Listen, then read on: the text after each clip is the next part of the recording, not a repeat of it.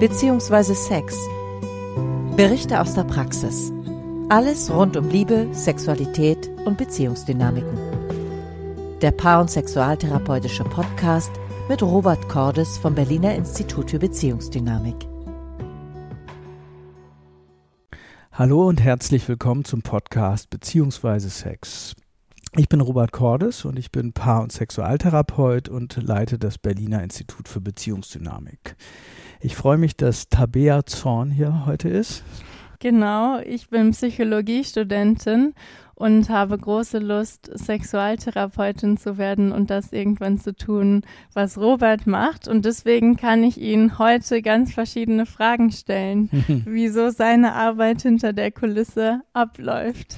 Ja, super. Ich bin echt gespannt. Du hast ja immer äh, tolle Fragen vorbereitet.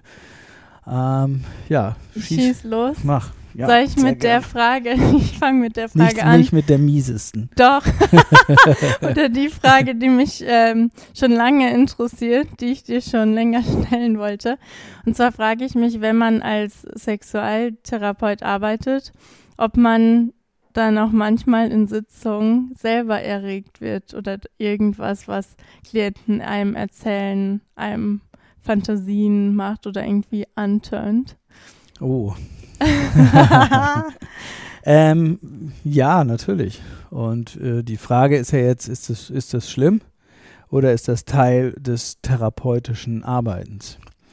Weil ähm, die Frage ist ja auch, ich muss ja nichts damit machen. Ja? Das heißt, also ich kann ja Bilder haben und es passiert natürlich, also gerade wenn wir zum Beispiel mit sexuellen Fantasien zu tun haben und Klienten, die irgendwie schildern und sagen, was sie oder irgendwelche äh, Stories da erzählen, ähm, dann kann das natürlich sein, das sind ja auch rege Bildwelten meistens und Erfahrungen, die äh, Klienten da auch schildern oder Klientinnen schildern. Und dann ist es schon so, dass natürlich auch die Bilder wirken. Und ich finde das aber auch toll, ehrlich gesagt, oder auch wichtig weil ähm, ähm, ich glaube halt auch, dass über zunehmende Berufserfahrung ich ja auch mitkriege, ist das jetzt ein stimmiges Bild?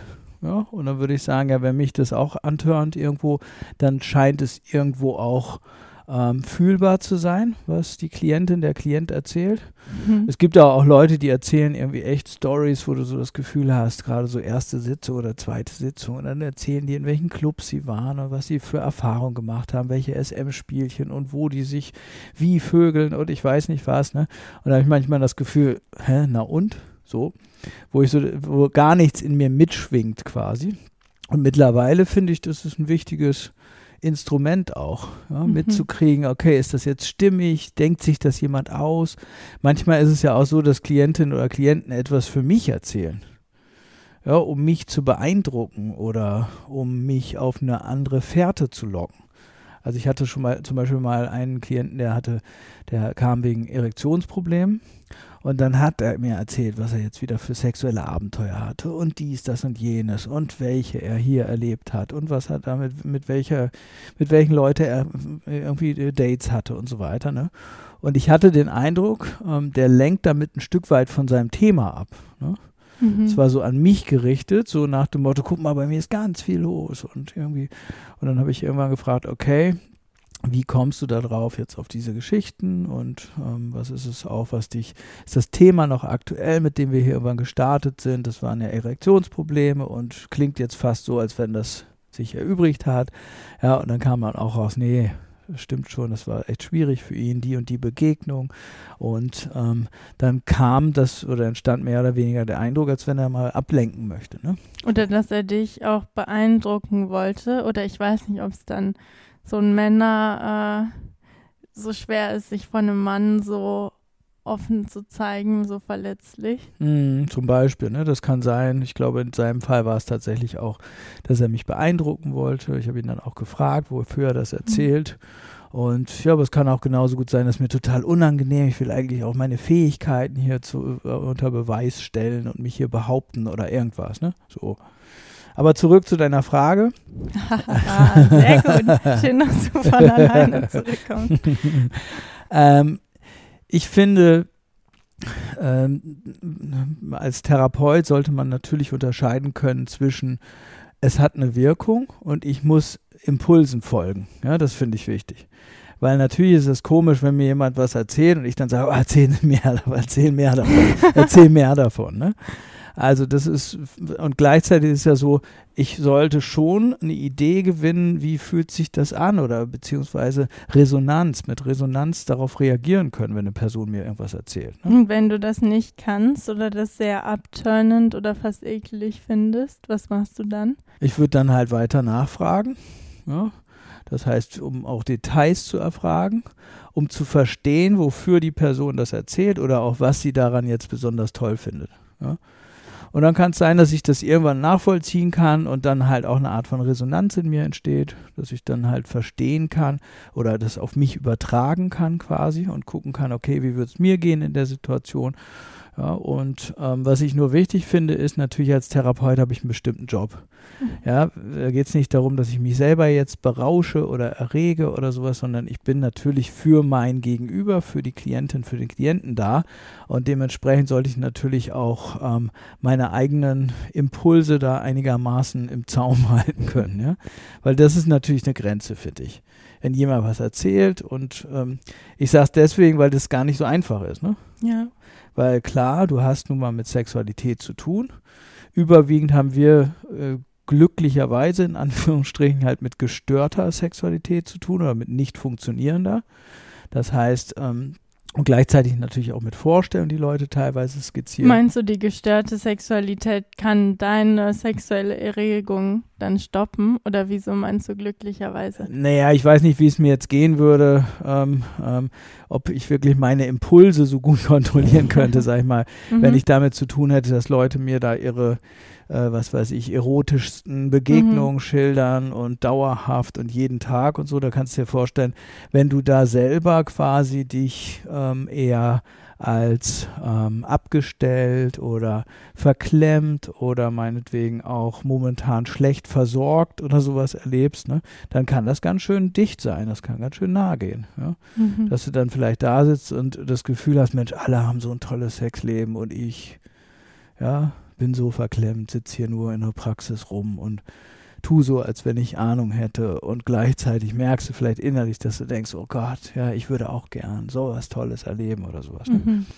Und das passiert natürlich, wenn du selber dich entweder vergisst, finde ich zumindest, ja, also schwer denkbar äh, zum Beispiel, dass ähm, du in Beziehungen, also natürlich gibt es immer Beziehungskrisen, auch eigene Beziehungskrisen, aber ähm, stell dir mal vor, du hast eine Dauerkrise und kriegst eigentlich, bist beständig, hast gar keine Beziehung oder hattest noch nie Sex oder was weiß ich was oder hast nur schrecklichen Sex oder sowas, dann ist natürlich auch schwer, finde ich zumindest, ähm, ähm, das dauerhaft anzusehen ne? und mhm. auch anzuhören, was Menschen da treiben. Dann kommt vielleicht ein Paar und die, die trennen sich und dann merkst du vielleicht auch, dass das ein Teil in dir berührt, wo du vielleicht selber an deine letzte Trennung erinnert bist. Und dann passiert natürlich Folgendes, dass wir eigentlich, ähm, ähm, ja, dass unsere Aufmerksamkeit immer auf bestimmte Aspekte gezogen wird. Ne?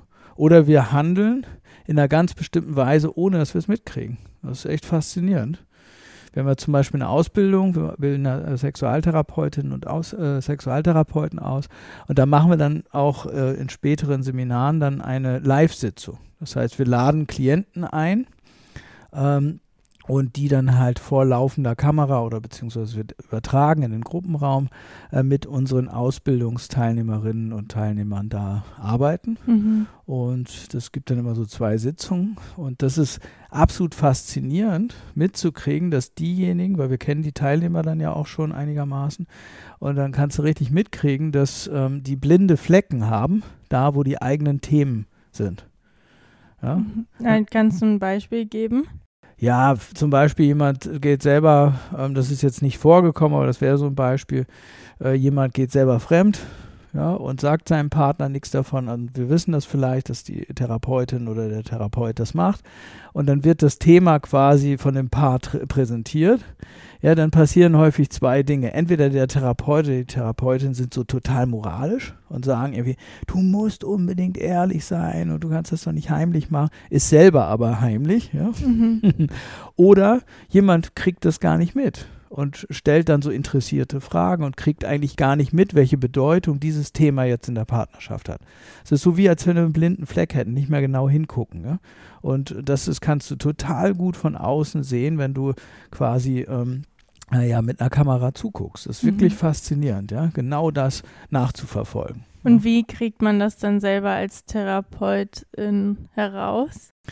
Ja, ähm, das ist natürlich in unserer Ausbildung viel über Feedback zum Beispiel, weil das ist ja so das Ding, wenn ich selber einen blinden Fleck habe, dann kann ich den natürlich nicht. Das ist ja etwas, was sich tatsächlich meinem Bewusstsein auch entzieht. Mhm. Ja?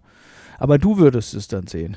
Mhm. Also es sind so Dinge wie immer die gleichen, äh, vielleicht, ich habe immer vielleicht die gleichen ähm, Ausdrucksweisen oder ähm, du kriegst vielleicht mit, dass immer dann, wenn es über bestimmte Themen geht, ja, ich gar nicht mehr präsent bin oder eine ganz bestimmte moralische Haltung vertrete. Und dann würdest du das in der Ausbildung mir zum Beispiel zurückspiegeln. Mhm und dann äh, damit den blinden Fleck eigentlich berühren und dann kann es sein, dass ich mich plötzlich frage, Hä, warum sehen denn das alle in mir? Ja? Das ist halt in Ausbildung ja auch manchmal echt äh, das Spannende, finde mhm. ich. Du denkst vielleicht, du bist nur Harmonie, suchst Harmonie und in Gruppen äh, kriegst du dann immer Stress mit allen, ja, so. Und das ist natürlich toll, wenn andere dir dann auch eine Rückmeldung geben können, was sehen die eigentlich in dir. Ja, und dann kann es zum Beispiel sein, dass dir zurückgespiegelt wird, dass, dass du auch äh, manchmal vielleicht die Leute nicht ausreden lässt, so ganz bestimmte Kommunikationsstrukturen und, und, und. Ja? Also das heißt, da kannst du üblicherweise deine blinden Flecken durch Feedback natürlich besser erkennen. Ja? Und wenn du jetzt einen blinden Fleck entdeckt hast, wie jetzt in dem Beispiel mit dem Fremdgehen, würdest du dann sagen, oder du, Robert, weißt deine blinden Flecken und wenn jemand kommt, der den anspricht, sagst du, hey, sorry, ähm, ich leite dich zu einem Kollegen weiter? Naja, wenn, wenn das wirklich so blind ist, dass du ähm, nichts mehr siehst quasi, ja, also das kann ja sein.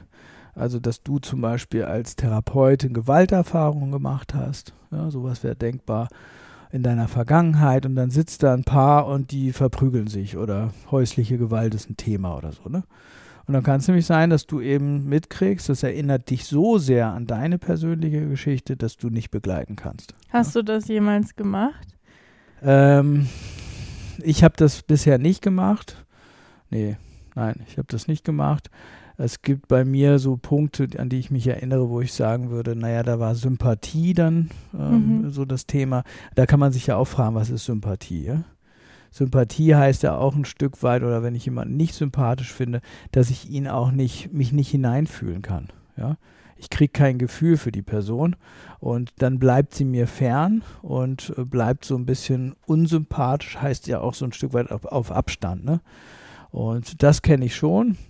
Und dann ähm, gab es Dinge, wo sich das dann verändert hat nach ein paar Sitzungen, dass ich dann plötzlich den Menschen gesehen habe dahinter und das Gefühl hatte, ja, jetzt ist er mir auch näher. Und manchmal war es aber auch so, dass ich dann froh war, dass sie nicht wiedergekommen sind zum Beispiel. Ne?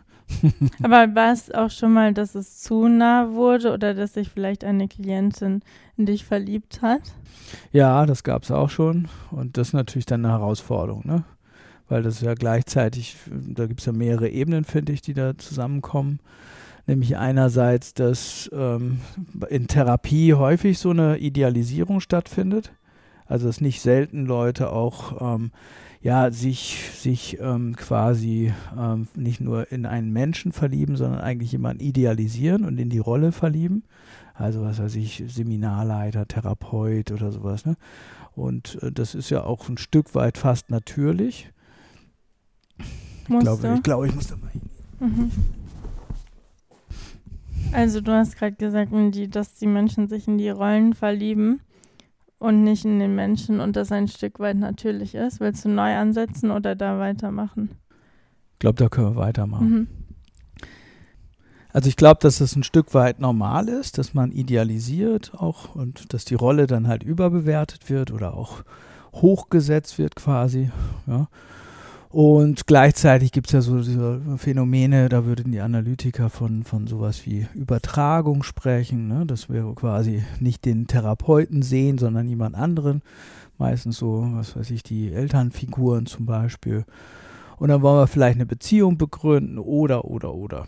Ja? Mhm. Und das ist natürlich eine ähm, Wahrheit, sage ich mal, die sich da häufig zeigt. Eine andere ist, dass es sicherlich auch, ähm, ja, wenn man therapeutisch da sitzt, du immer auch als Mensch ein Stück weit da sitzt und natürlich auch dir vorstellst, was ist das für ein Mensch, der da mir gegenüber sitzt. Und natürlich ist das halt auch so, dass dass ähm, ich eine äh, menschliche Beziehung habe, also fernab von, von irgendwelchen Therapeuten, irgendeinem Therapeutendasein. Und natürlich da auch eine Rückmeldung notwendig ist, finde ich zumindest, ja, zu sagen, naja, ich bin hier, wir sind hier in, einer, in einem ganz klaren Kontext, nämlich das heißt Therapie. Wenn wir hier mit einer mit Anziehung, wie passen hier Anziehung noch rein quasi. Ne? Und ich mhm. glaube, dass man auf jeden Fall darüber sprechen sollte und auch beschreiben sollte, dass wir uns nicht kennen zum Beispiel, ja, dass das hier natürlich erstmal ein Setting ist, das ist ziemlich eindirektional, weil die Klientin zahlt unter Umständen oder die zahlt halt Geld dafür, äh, dass ich zuhöre und nicht umgekehrt. Ja? Die zahlt ja nicht dafür, dass ich irgendwelche Bedürfnisse jetzt entwickle. Mhm. Und dementsprechend kennen wir uns ja gar nicht. Und gleichzeitig kann es natürlich sein, dass ich, ähm, ähm, ist auch schwierig, jemanden da zu enttäuschen. Ne? Es kann ja auch sein, dass jemand wirklich auch ähm, sich Vorstellungen entwickelt und ich finde es zumindest auch wichtig, dann zu sagen, wie ich, ähm, also ich weiß, ich habe das dann einmal gemacht und das war auch eine Herausforderung für mich. Da habe ich gesagt, dass die Person durchaus auch, äh, ich finde, dass eine attraktive Frau ist und gleichzeitig ich hier wirklich auch, ähm, sie mich auch privat nicht kennt ja, und ähm, wir uns im Grunde überhaupt nicht kennen und gleichzeitig wir hier ein therapeutisches Verhältnis haben und dass ich persönlich ähm, diese Dinge nicht unter einen Hut bringen könnte und das auch nicht will, habe ich ihr gesagt. Also für mich ist es jetzt keine Option, da mal so ein bisschen locker darum zu rum zu äh, puzzeln, mhm. sage ich mal, ja. Und ich habe ihr dann gesagt, ich äh, entscheide mich für die therapeutische Rolle an der Stelle. Und gleichzeitig habe ich ihr deutlich gemacht, dass ich sie durchaus attraktiv finde, ja.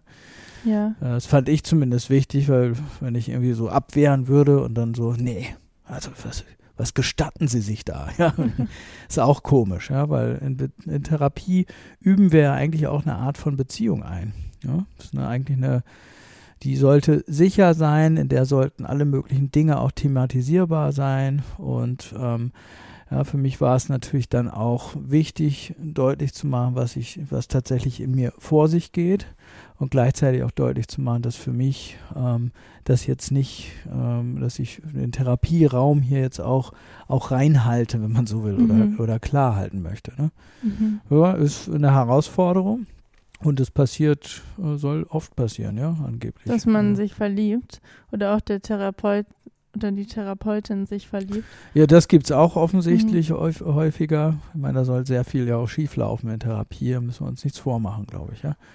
So, ich finde es halt deswegen auch immer wichtig, sich selber zu hinterfragen. Ne? Es gibt ja sehr viele Berichte auch über Missbräuchlichkeiten. Ja, also das heißt, ja, wenn jemand, das kannst du dir ja vielleicht vorstellen, wenn, wenn man idealisiert wird, ja, dann sieht jemand ja auch ähm, eher deine Idealseiten, sag ich mal. Ne? Mhm.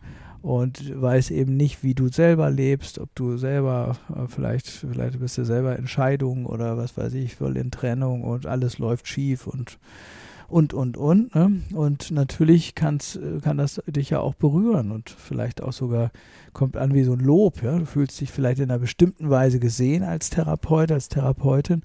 Und ähm, ich glaube, wenn du da nicht wirklich ähm, äh, eine Entscheidung getroffen hast, wie du arbeiten möchtest, kann das auch sehr verführerisch mhm. sein. Ne? Wenn jemand plötzlich deinen Rat will oder ja, dich äh, bewundert. Ja, ist ja denkbar. Idealisierung heißt ja, ich ähm, stelle jemanden ein Stück weit auf den Sockel und dann ähm, kann ich von dem besser lernen oder sowas. Ne? So. Das ist für Therapie sehr hilfreich, weil dadurch natürlich so der Klebstoff für eine Therapiesitzung auch entstehen kann. Ja. Diese Idealisierung. Ja, klar. Hm. Oder würdest du zum Therapeuten gehen, wo du denkst, oh Gott, was ist das für eine Pfeife? Ja? Hm. Der hat mir nichts zu sagen, der ist, ja, ähm, von dem, ja, wir wollen ja irgendwo auch ähm, uns inspirieren lassen, ja, vielleicht auch ähm, uns faszinieren lassen. Und da ist dann immer, oder der, der Pfad zu Liebesregung ist da relativ schmal. Ne? So. Und mhm. gleichzeitig denke ich, dass wir natürlich als Therapeutin und als Therapeuten klar diesen, diesen Rahmen auch ähm, halten müssen. Ne? So, wo das keine, wo das eben auch nicht verdrängt wird. Ne? Weil das eine der größten ähm, ja, Fallstricke, glaube ich, auch in Therapie.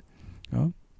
Wie authentisch bist du? Also wenn jetzt auch jemand zu einem mit einem Problem zu dir kommt, was du auch selber erlebt hast, wie oft teilst du das und in wie viel Detail? Oh, ich finde, das ist eine tolle Frage, die ähm, auch sehr, ja, ähm, die ich auf zwei Arten gerne beantworten möchte. Ich finde das, ähm, also ich habe mal gerade so zum Beginn oder in den ersten Jahren auch meiner Arbeit von einem Klienten die Rückmeldung bekommen, der sehr lange irgendwo anders Therapie gemacht hat, äh, dass ihn das total berührt hat, dass ich mich nicht ausgeklammert habe. Ja? Mhm. So, es gibt ja Therapieverfahren, da gilt absolutes Abstinenzgebot. Das heißt, du ja, der Therapeut ist für dich ähm, ja eine Projektionsfläche, wenn man so will. Ja? Ich kenne den nicht, ich sitze da und schütte mir mal irgendwie mein Herz aus oder erzähle irgendwas, ja. Und manchmal ist ja sogar so, dass Therapeuten ausschließlich bestätigen oder irgendwelche, meinetwegen auch Töne von sich geben, was übrigens sehr hilfreich sein kann. Aber wir arbeiten so nicht. Wie meinst du Töne einfach? Mhm. Ja, das Bestätigende mhm, oder ja, das Aha. Ermunternde. Mhm ja. so, also es kann sehr hilfreich sein, vor allen Dingen durch die Regelmäßigkeit und so weiter. Aber für mich ist es halt wichtig, dass ich auch als Person da sitze. Das ist einfach, finde ich, eine Entscheidung. Und das kann, also in der, im ersten, ähm, habe ich ja gerade begonnen damit äh, zu erzählen, der Klient, der lange woanders Therapie gemacht hat, der sagte, dass das für ihn total toll war, mitzukriegen, da sitzt ein Mensch, ja, der ähnliche Erfahrungen gemacht hat und dem hat das Hoffnung gegeben, mitzukriegen, dass dieser Mensch auch da war, wo er jetzt sich gerade sieht, ja. Aber jetzt eben nicht mehr da ist und auch weitergekommen ist. Ja, ja, das hatte für ihn so einen Hoffnungsaspekt, ne? Hat für ihn einen Hoffnungsaspekt verkörpert, nämlich zu sehen, dass man da rauskommen kann oder auch einfach drüber sprechen kann. Ja, kannst dir ja vorstellen, wenn du totale Schamgefühle hast, dann kommst du zu jemandem, der ganz problemlos über seine eigenen schamvollen Aspekte sprechen kann, dann fühlst du dich ja auch irgendwie ein bisschen äh, inspiriert, ne? So zu sagen, ach, das geht und ich habe plötzlich ein Modell und da sitzt jemand und der, der ähm, äh, kann mich genau an der Stelle, wo ich bisher Probleme hatte, inspirieren zum Beispiel. Ne? So, andere Seite ist natürlich, ähm, es kann auch überlagernd sein. Das heißt? Das heißt, du erzählst mir irgendwas und ich würde als Therapeut immer das auf mich beziehen. ja. Weil du kannst dir ja vorstellen, ich meine. Ach so, dass du dann immer auch erzählst, ah, das kenne ich. ja, genau. ja. Und damit raube ich dir unter Umständen auch den Platz. Ja. Oder manche Klienten können das auch gar nicht so richtig ertragen, finde ich. Für die ist es so, die brauchen erstmal eine Idealisierung und auch wollen aufblicken und so die Vorstellung haben, da ist jemand, der kann mich retten oder sowas, zumindest in den ersten Sitzungen. Das ist sicherlich kein Dauerzustand, aber das ist häufig dann so, äh, wenn du zu früh dann ankommst mit, oh ja, ich komme ja auch und ich kenne das auch oder so, dann kommt so, hä? Ja, mhm. will ich gar nicht. Ich will das gar nicht so sehen. Ich will den Therapeuten gar nicht so sehen. Ich möchte den wirklich als Projektionsfläche oder ideal, zur Idealisierung frei halten. Ja? Und das finde ich ist ein feiner Grad, genau das auch spüren zu können. Ja? Also ich würde sicherlich nicht mit allen Klienten gleich arbeiten und sagen, ja, erzähl was über deine Geschichte. Aber für einige ist das sehr ermunternd und ermutigend, während für andere das so grenzwertig ist. Ne? Ich hatte auch schon mal eine Klientin, die, die wollte gar nichts hören, so, die wollte auch gar nichts von mir wissen.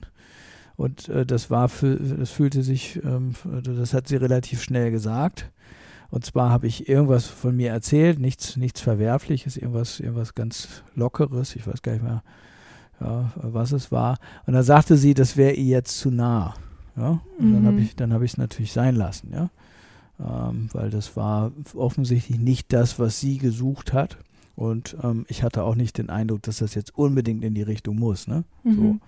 Das heißt, du spürst, da, wann du was teilst oder verlässt dich auf dein Bauchgefühl und fragst nicht unbedingt, hey, äh, darf ich Ihnen eine persönliche Geschichte von mir erzählen? Na, manchmal frage ich und manchmal ist es eben auch so, dass ich, dass es mir wirklich die Stimme verschlägt. Das finde ich auch interessant. Ja. Gibt so Klienten, da könnte, da merke ich, es macht Spaß und ich sehe so im Gesicht auch eine gewisse Neugier oder ähm, habe das Gefühl, und das fühlt sich dann echt so an, als wenn ich auch gerne über bestimmte Dinge spreche. Und dann gibt es äh, Menschen, wo ich, wo es mir wirklich so die Stimme verstockt oder ich, ich mich so irgendwie vorsichtiger fühle innerlich. Und das nehme ich als Hinweis darauf, dass ich vielleicht lieber erstmal die Klappe halten sollte. Hm, kannst du das auch nochmal in einem Beispiel erzählen? Ja, vielleicht kennst du das so von ähm, äh, Begegnungen, äh, wo du vielleicht manchmal das Gefühl hast, irgendwie da ist der Kanal offen und da kann ich die ganze Zeit quatschen. Und ich habe das Gefühl, wir könnten nächtelang durchreden oder tagelang durchreden. Und manchmal sitzt man vor Leuten und will über bestimmte Themen sprechen und kriegt kein Wort so richtig raus. Ja? Und, äh, Weil der andere oder die andere zu viel redet oder? Ich würde es gar nicht mal so bewerten, vielleicht auch einfach nur, weil zwischen uns gerade ähm, dieser Kanal, sage ich mal, ja, was mhm. auch immer, das, das soll jetzt nicht so esoterisch klingen, sondern ja, also ich kenne das halt auch aus, aus meinem Privatleben. Ja? Mhm. Also gibt es so Leute, wo ich so das Gefühl habe, äh, ich weiß aber nichts zu sagen. Und dann vielleicht eine halbe Stunde später bei anderen Leuten quasselt es so aus mir raus. Ja? Mhm. Und ich würde sagen, vielleicht ist das ja auch genau die Stimmung, die zwischen uns beiden, also zwischen heißt nicht, ich bin der Tolle und kann das irgendwie oder so, sondern äh, dass zwischen uns eine Möglichkeit sich eröffnet. Und ähm, bei einigen ist es vielleicht so, dass, es, dass man es vorsichtiger angehen lassen muss mhm. oder sollte oder bestimmte Themen eben einfach nicht so raus, äh, rauskommen. ja? Ist das dann auch ein Hinweis darauf, wie gut eure therapeutische Beziehung ist? Also, oder wenn du merkst, oh, das stockt, oder da ist nicht so diese Freiheit auch für dich zu sagen, hey, guck, das war bei mir ähnlich. Ähm, merkst du dann, oh, unsere Beziehung ist nicht so stark? Ja, beides. Ähm, ich fangen wir vielleicht mal mit der Beziehung an, weil ich glaube schon, dass das, also gibt zum Beispiel Klienten, Klienten, die suchen den Experten. Ja, die kommen dann mit so Fragen, wie ist das normal? Ich habe irgendwie dreimal in der Woche Sex und ich, äh, die gucken dann vielleicht auch Fragen. Das muss nicht so die Frage sein, ist das normal? Muss ich mehr haben? Stimmig oder sowas? Sondern manchmal sind es so fragende Blicke. Und das wäre natürlich seltsam, denen jetzt was über mich zu erzählen. Ja, da brauchen die vielleicht erstmal einen Experten, eine Expertenrolle. Und das zu früh abzubauen, ist, glaube ich, auch äh, sehr komisch dann, ja. Obwohl ich mich jetzt nicht unbedingt als Experte grundsätzlich verstehe für irgendwelche sexuellen Fragestellungen oder sowas, ja, sondern eher als Prozessbegleiter. Mhm. Ja. So, und ähm, dann gibt es halt ähm, diejenigen, wo sich wirklich was entwickelt, ne? wo man sich erstmal so ein bisschen antastet oder um, um ähm, ja, wie sagt man, umschleicht oder sowas, ne? Auch verbal natürlich oder gerade verbal. Und irgendwann entwickelt sich eine andere Entspanntheit. Dann kriegt man mit vielleicht, dass die Leute auch schon mitdenken und sich überlegen, was möchte ich beim nächsten Mal gerne schildern und das auch sagen und auch über ihre äh, Befindlichkeiten eher sprechen können. Ne? Und dann merke ich schon, dass dann auch ähm, ja eine andere, ein anderer Fluss entsteht, so ja, ein anderes Fließen oder die, die Gespräche lockerer werden, ja, und ich eben auch nicht mehr so innerlich meine, meine Worte auf die Goldwaage lege, sondern auch eher inspiriert bin, ähm, äh, mich auch mal zu verquatschen und dann wieder zurückzukommen oder oder, ne, so. Mhm. Und wie, sag ich mal, strukturiert gehst du so eine Sitzung dann an? Also wenn du jetzt sagst, ja, wir können uns sogar auch mal verquatschen, Inwiefern steuerst du da deine Sitzung? Also ich habe in der Regel äh, eine Auftragsklärung, ja, das heißt auch jede Sitzung. Das heißt, wir arbeiten halt äh, bei uns am Institut prozessorientiert. Das heißt, wir haben, also ich würde immer starten mit dem Aktuellen. Ja.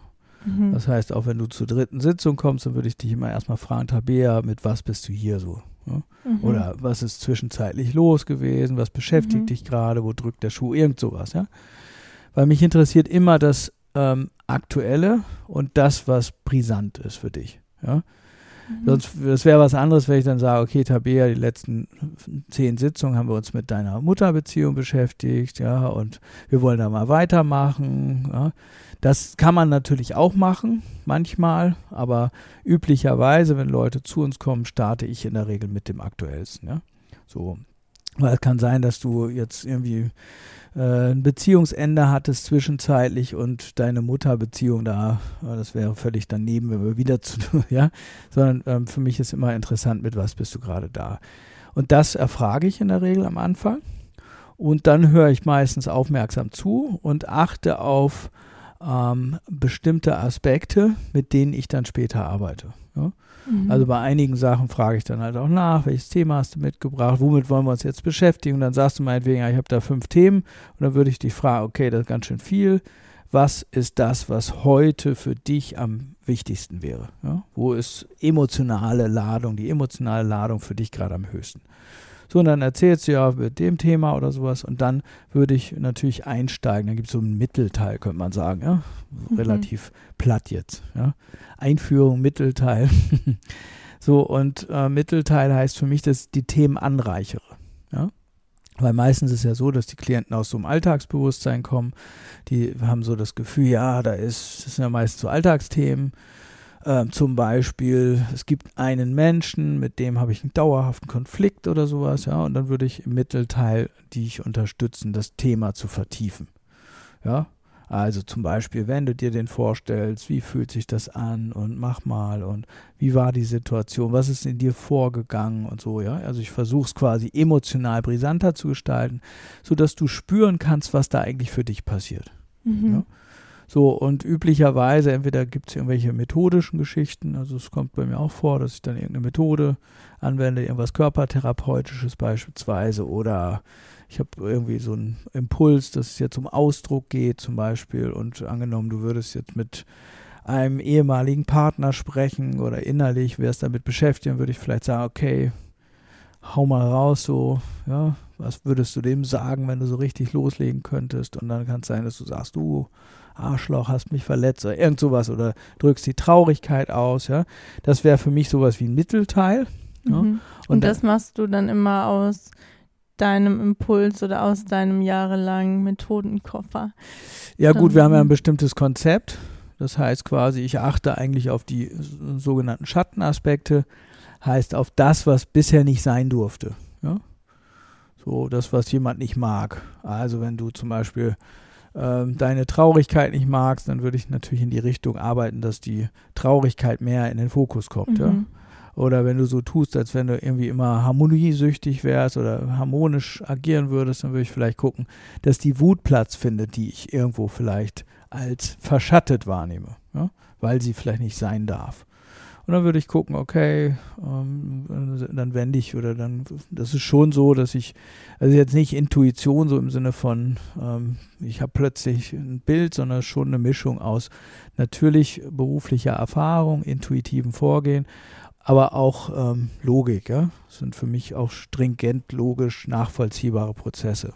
Ja? Mhm. Das ist die Idee, dass alles das, was du nicht magst an dir, wirst du zur Seite schieben und sagen, das bin nicht ich. Ja? Und dann zeigt sich das aber in deinem Leben, ja? indem du dir einen Partner aussuchst, der zum Beispiel genauso ist, wie du nicht sein möchtest. Ja? Der nervt dich dann zu Tode oder äh, du hast meinetwegen, passiert dir irgendwas im Alltag, du willst immer nur Frieden und hast immer Leute, die sich mit dir streiten wollen oder irgend sowas, ja.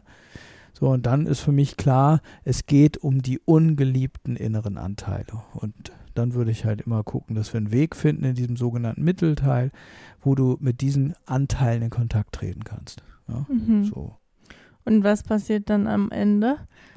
Naja, für mich am Ende heißt es natürlich immer auch, dass ich irgendwas, ja, irgendwie die, die Sitzung rund mache. Ja? Heißt, ähm, häufig ähm, einfach kann manchmal sein, dass ich dafür sorge, dass Menschen auch wieder alltagstauglich werden. Ja, ja, es kann zum Beispiel sein, dass wir so in Trance-mäßig arbeiten und dass du die Augen geschlossen hast und irgendwann äh, würde ich dann natürlich sagen, okay, öffne mal wieder die Augen und dann gucke ich, dass ich wieder, dass wir wieder so eine soziale Form einnehmen, uns unterhalten, uns in die Augen gucken, ich dich auch vielleicht frage, ist noch was offen, wo bist du jetzt gelandet, mhm. ja? So, oder je nachdem, wie konkret die Sitzung war, kann es auch sein, dass ich dir äh, äh, gucken würde, okay, mit den neuen Erkenntnissen jetzt, wie wirst du jetzt mit deinem Partner umgehen oder sowas, ne? Also, dass wir so eine Art Zukunftsprüfung machen, aber irgendwas, um auch wieder in einen anderen Zustand zu kommen. Ja? Also, um es mal so zustandsmäßig zu beschreiben, dann würde ich sagen, im Mittelteil geht es natürlich darum, in die Tiefe zu kommen, mhm. irgendwo auch dich selber in den Fokus zu nehmen und im äh, Abschluss würde ich gucken, dass du wieder in die sozialen Normen und Formen reinfindest. Ne? Mhm. Würde ich dich fragen, ist noch was offen für dich? Können wir es so stehen lassen? Manchmal lasse ich auch äh, Klienten mal einen Moment alleine, damit sie noch mal gucken können, ist noch, sind noch Fragen da, ja, irgendwas Organisatorisches. Und dann kann es auch sein, dass ich mit einem Terminkalender komme und sage, Mensch, wollen wir einen neuen Termin machen? Und spätestens dann sind Leute natürlich wieder im ganz anderen Zustand. Ja. ja. So, Therapie ist ja auch irgendwie so eine, so ein markierter, fester Raum, in dem wir uns Aspekte vorknöpfen können, die, für die du im Alltag jetzt nicht so eine Zeit hast, ja, oder die passen halt schwer in den Alltag häufig, ne? So. Und wie schaffst du das zeitlich da immer auf 90 Minuten rauszukommen? Das setzt ja voraus, dass ich das schaffe, ja. Ja, frage ich mich. Ja. Hm. Also Zeit ist eins meiner Probleme. Mhm. Ähm, ich schaffe es manchmal, aber oft ist es auch so, dass ich eher überziehe, ja. weil das ist, finde ich, ähm, manchmal schaffe ich es.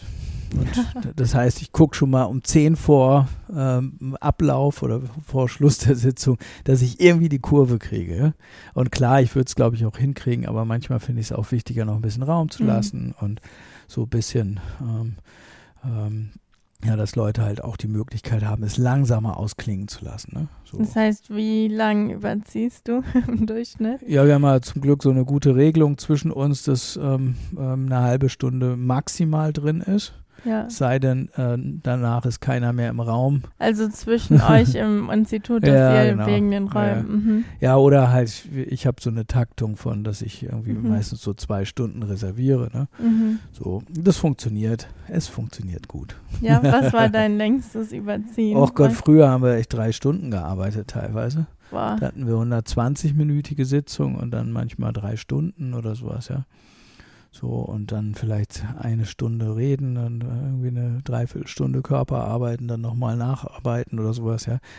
Ähm, das ähm, war jetzt auch nicht besonders viel effektiver, glaube ich. Mhm. Ich glaube, das ist schon so über die Jahre gekommen, dass es jetzt ähm, verdichteter ist, die Sitzung, weil wenn du irgendwie sagst, ich arbeite drei Stunden, dann kann es auch sein, dass du auch nicht zum Punkt kommst, ne? dass du auch so ein bisschen also mit 90 Minuten hat man so den Fokus zumindest anders, ja.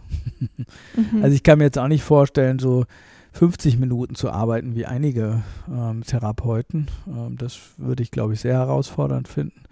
Vor allen Dingen den hohen Durchlauf, ne? Mhm. Wirklich mit zehn Sitzungen am Tag oder was ich teilweise höre oder acht. Ja, mhm. das finde ich schon sehr herausfordernd. Wie schaffst du es da zu switchen? Also hast du das einen jetzt mit Erektionsproblemen und dann kommt ein paar mit ganz anderen Problemen da. Wie schaffst du da, dich von den Fällen zu lösen, um dann zum neuen Fall zu kommen? Also ich habe zum Glück nicht so viele Sitzungen, mhm. dann vielleicht jetzt, äh, früher waren es vielleicht mal fünf eine Zeit lang ähm, am Tag. Heute ist es maximal drei ja, oder vielleicht auch mal vier. Aber da ist auch halt auch mein Maximum. Irgendwann merke ich, dass ich nicht mehr aufmerksam bin und nicht mehr achtsam bin. Und das finde ich dann auch nicht fair Klientinnen oder Klienten gegenüber. Ne? Also das ist erstmal so, ich kenne mein Limit da einigermaßen mittlerweile. Und ähm, dann finde ich es halt auch wichtig, dass man tatsächlich in dem Beruf ähm, eine Möglichkeit findet, sich da irgendwie ähm, wieder zu relaxen. Ja, das können halt Rituale sein, wie beispielsweise eine, eine, Badewanne oder irgendwie duschen oder spazieren gehen oder eine Runde joggen gehen oder sowas, damit, also für mich hilft es immer, in den Körper zu kommen wieder, ne? So, weil ansonsten merke ich, dass es, dass das Abschalten echt schwer find, fällt. Weil dann die, die Klienten immer noch da sind innerlich, mhm. ne? So. So, dann helfen sicherlich Rituale dabei, also so im Sinne von, dass du den Raum wieder herrichtest danach. Ja, das ist so, man hat irgendwann gibt es halt auch so feste, feste Rituale, vielleicht dazwischen mal ein Glas Wasser zu trinken oder mhm. einen Kaffee oder sowas, ne? oder mal ähm, ähm, einmal kurz rauszugehen und eine Runde zum Bäcker zu rennen und mhm. da irgendwie ein Brötchen oder irgend sowas. Ne? Also das heißt, rauszugehen tatsächlich, um auch wirklich einen Cut zu setzen. Ne? Mhm. So, und gleichzeitig ist natürlich so, dass die Dinge immer auch mit, mit einem selbst zu tun haben und gerade am Anfang kann das sein, dass die Leute dich sich sehr stark, äh, dich sehr stark an dich erinnern. Und dann ist natürlich anstrengend. Also es ist manchmal so, dass Leute, die wirklich anfangen, die sagen dann halt auch, ähm, ja, zwei Sitzungen, dann bin ich erstmal Matsch. Ne? Also für mich ähm, ähm, ähm, bin ich dann auch echt irgendwie voll. Ja? Mhm. So, und das ist bei mir ähm, glücklicherweise mittlerweile auch wahrscheinlich nicht mehr ganz so. Also früher war es schon so, weil ich ganz viele Sitzungen gemacht habe, dass ich dann richtig fertig war, so ausgelaugt mich gefühlt habe. Aber dass ich jetzt so lange drüber nachdenke, das ist ähm, nur manchmal wirklich der Fall, wenn die Dinge sehr eng mit mir zu tun haben und mhm. mit meiner aktuellen Situation. Ne? Mhm. So. Mhm. Und dann ist aber ja auch sag ich mal, schön, beziehungsweise oft wahrscheinlich auch schmerzhaft, aber dass es dich dann weiterbringt oder persönlich dann. Ja, ich finde, das ist das sowieso das Zentrale. Ne? Es gibt durchaus leichtere Möglichkeiten, glaube ich, Geld zu verdienen und auch ähm, beruflich äh, zu arbeiten. Ja? Also ich glaube, therapeutisches Dasein, das hat immer auch damit zu tun, ähm, dass du selber als Person mit dabei bist. Ne?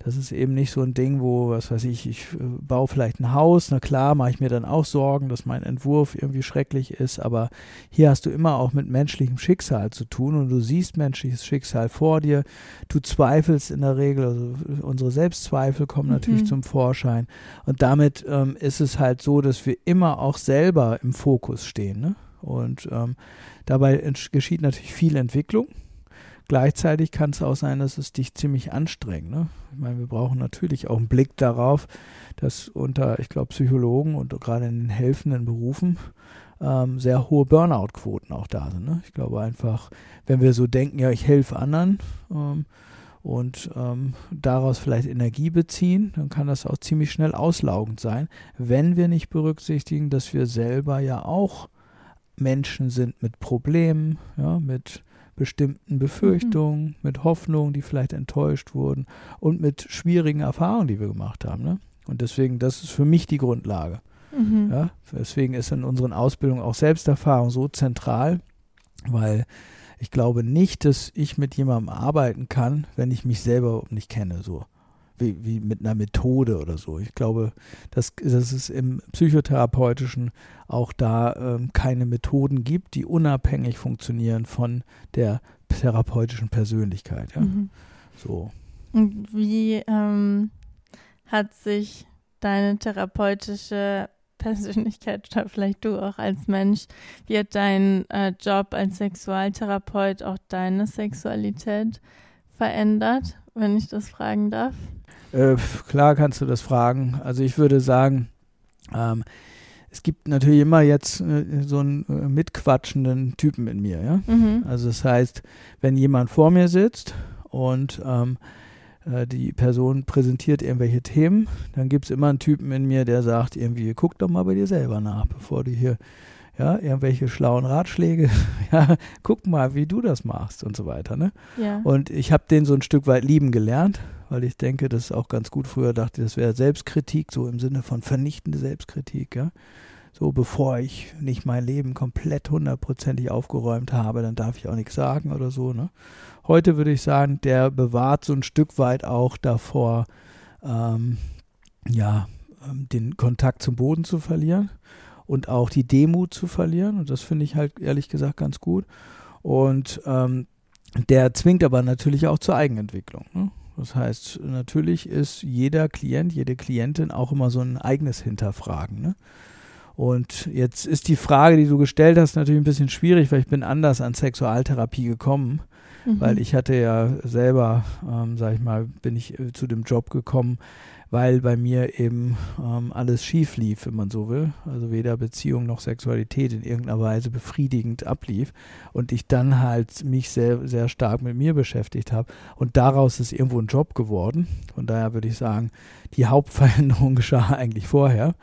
Ja, und ähm, dennoch ist es halt so, dass ich mitkriege, ähm, natürlich durch die Beschäftigung damit ähm, ja, auch so ein ja, der Entwicklungsdrang eher stärker wird und ich auch für mich mitkriege, dass ich die Dinge eher so mit einer Lupe in mir wahrnehme. Ne? Wovor habe ich Angst vielleicht auch, ja? Und jetzt klingt das immer so ein bisschen so, Angst ist hinderlich. Nee, ich finde, Angst ist auch ähm, aufweckend.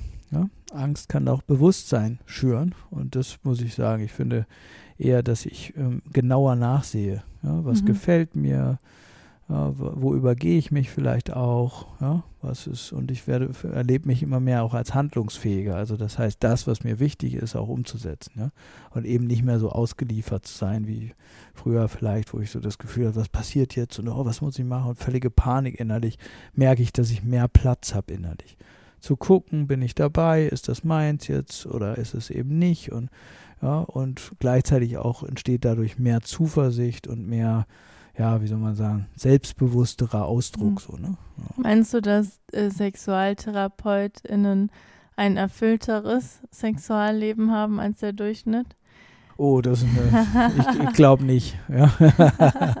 ich glaube es nicht, weil du wirst ja einen Grund haben, weswegen dich mit dem Thema beschäftigst. Ja? Mhm.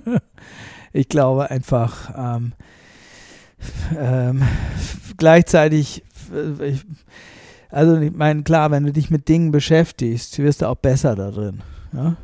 So, je öfter du dich mit irgendwas beschäftigst. Aber ich glaube, die Verlockung ist sehr groß, ähm, sich so, ähm, weil es halt so ein berührendes Feld ist, sich so ein bisschen draußen zu halten, weißt du? Aber wenn du wie so ein Forscher sagst, ja, da ist der sexuelle Gegenstand, ja, glaube ich, dass es eher noch mehr innere Konflikte schüren kann. Und wenn du da voll reingehst, sage ich mal, das heißt, dich auch mit, dich, mit dir selbst konfrontierst und auch äh, in dir selbst die Auseinandersetzung nicht scheust, dann kann das schon sein, dass auch die Qualität, sage ich mal, deiner Verbindung, deiner Sexualität besser wird ne, oder tiefer wird. So, aber ich glaube, es besteht gleichzeitig auch die Chance, dass wenn dir da zehn Leute in der Woche erzählen, was alles nicht funktioniert, mhm. ja, wenn du nicht an dir selber dran bleibst, äh, ziemlich abzustumpfen oder auch zu verhärten, so, ne? Und das Ganze eher wie so ein Job zu sehen, so, ja, machen Sie mal dies oder jenes und so. Mhm. Also das finde ich zumindest die große Herausforderung. Genau zu gucken, okay, was ist, was ist eigentlich meine Entwicklung, ja? wo es auch, äh, wo, wo, was brauche ich, um auch in gewisser Weise demütig zu bleiben, ja, das finde ich einen wichtigen Begriff. Ja, also nicht zu denken, ich habe da die Lösung oder irgendwie den Durchblick. Ne? Und gleichzeitig natürlich auch ähm, eine gewisse Effektivität zu entwickeln. Ne? Das finde ich eine große Herausforderung, gerade in dem Beruf. Ja. Hm. Ja, ich glaube auch, äh, dass oft viel von außen ja auf euch SexualtherapeutInnen drauf projiziert wird oder auch viel erwartet mhm. wird in der Expertenhaltung zum Abschluss, was wäre eine Sache, die du gerne verändern würdest in der Außensicht, wie ihr gesehen werdet? Oh, das finde ich äh, eine tolle Frage, weil ich glaube, dass Therapie häufig so den Anschein hat von, ähm, ja, da ähm, geht man in den Keller, ja, es ist ganz schwer und dunkel und ja, es tut weh und so weiter, ne? Und ähm, Sexualität hat ja potenziell ein anderes Image, so im Sinne von, ja, man verbindet sich, es gibt Ekstase im besten Fall, Orgasmen und so weiter. Und ich würde es toll finden, die beiden Dinge ähm, so ein Stück weit ähm, zusammenzubringen, sage ich mal. Ja? Also das wäre das, was mich fasziniert, dass Therapie eben nicht mehr so ein Ding ist für kranke, gestörte, sondern einfach in unserer Gesellschaft heute eine Entwicklungsunterstützung, ja? Lebensbegleitung, weil wir leben in einer absolut komplexen Gesellschaft und ich finde es völlig normal, dass man in welchem Lebensalter auch immer von außen Support in Anspruch nimmt. Ja? Das macht ja übrigens macht man in allen Bereichen ja. Ich habe ja auch eine Steuerberaterin und was weiß ich. Ich habe mhm. auch Leute, die mich beraten in PC-Fragen und so.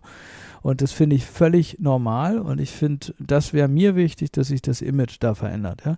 dass das rauskommt aus grauen Therapiepraxen hin zum, zur Lebendigkeit. Ja? weil wir alle sind ein Stück weit auch gesellschaftlich und auch biografisch so abgetrennt von unserer Lebendigkeit. Und es wäre toll, finde ich, wenn Therapie eher so das Image bekäme von, ja, es fördert Lebendigkeit. Ja? Man macht das gerne, weil man möchte einfach ja, sein Potenzial oder beziehungsweise halt auch die Facetten seiner, seines lebendigen Ausdrucks untersuchen. Ne? Und das ist, kann natürlich auch sexuell sein und, und erotisch sein. Und das ist, finde ich zumindest das, was mir schon immer wichtig war, ja. Zu sagen, ja, ähm, sind wirklich diejenigen, die Therapie aufsuchen, die Kranken, ja. Gibt es so ein tolles Zitat von Erich Fromm, der sagt, das sind eigentlich die Gesunden, weil die kriegen es mit, dass sie gestört sind, ja. Die meisten kriegen es gar nicht mit. Das sind diejenigen, die Flüsse vergiften oder Kriege führen oder sonst was, ja. Und der Erich Fromm sagt so sinngemäß, das wären die eigentlich Kranken. Und die darunter leiden, wie die Welt funktioniert und dass sie vielleicht nicht ihr, ihr, ganzes Potenzial leben, das sind die eigentlich Gesunden, weil sie nämlich noch Kontakt zu ihrer Lebendigkeit mhm. haben. Ja? Finde ich ein wunderschönes Zitat und da, so würde ich, das würde ich gerne so als äh, Fahne über unsere Arbeit hängen wollen. Ja, so. ja danke. Ein wunderschönes ja. Zitat und auch ein wunderschönes Abschlusswort. Vielen Dank mhm. für die Einblicke. Ja, danke dir für deine tollen und intelligenten Fragen. Ähm, Mensch, danke. Das von einem Therapeuten zu ja. intelligenten Fragen. ja, ich meine damit ja auch ähm, wirklich ähm, Fragen, wo man noch nachdenken mhm. muss, ne? Nicht so wie, äh, sondern äh, ich mag das da auch gefordert werden. Vielen Dank dir dafür. Ja, ja, falls du Fragen haben solltest, dann kannst du uns die gerne schicken. Ähm, die Kontaktdaten findest du unter dem, der Website des Berliner Instituts für Beziehungsdynamik, beziehungsdynamik.de ist das. Und ähm, oder über facebook.com slash Paartherapie oder über Instagram Institut für Beziehungsdynamik. Ja, wir freuen uns, wenn du beim nächsten Mal wieder dabei bist. Vielen Dank für deine Aufmerksamkeit und bis bald. Bis bald. Dir hat dieser Podcast gefallen? Dann klicke jetzt auf Abonnieren und empfehle ihn weiter. Bleib immer auf dem Laufenden und folge uns bei Twitter, Instagram und Facebook. Mehr Podcasts findest du auf meinpodcast.de.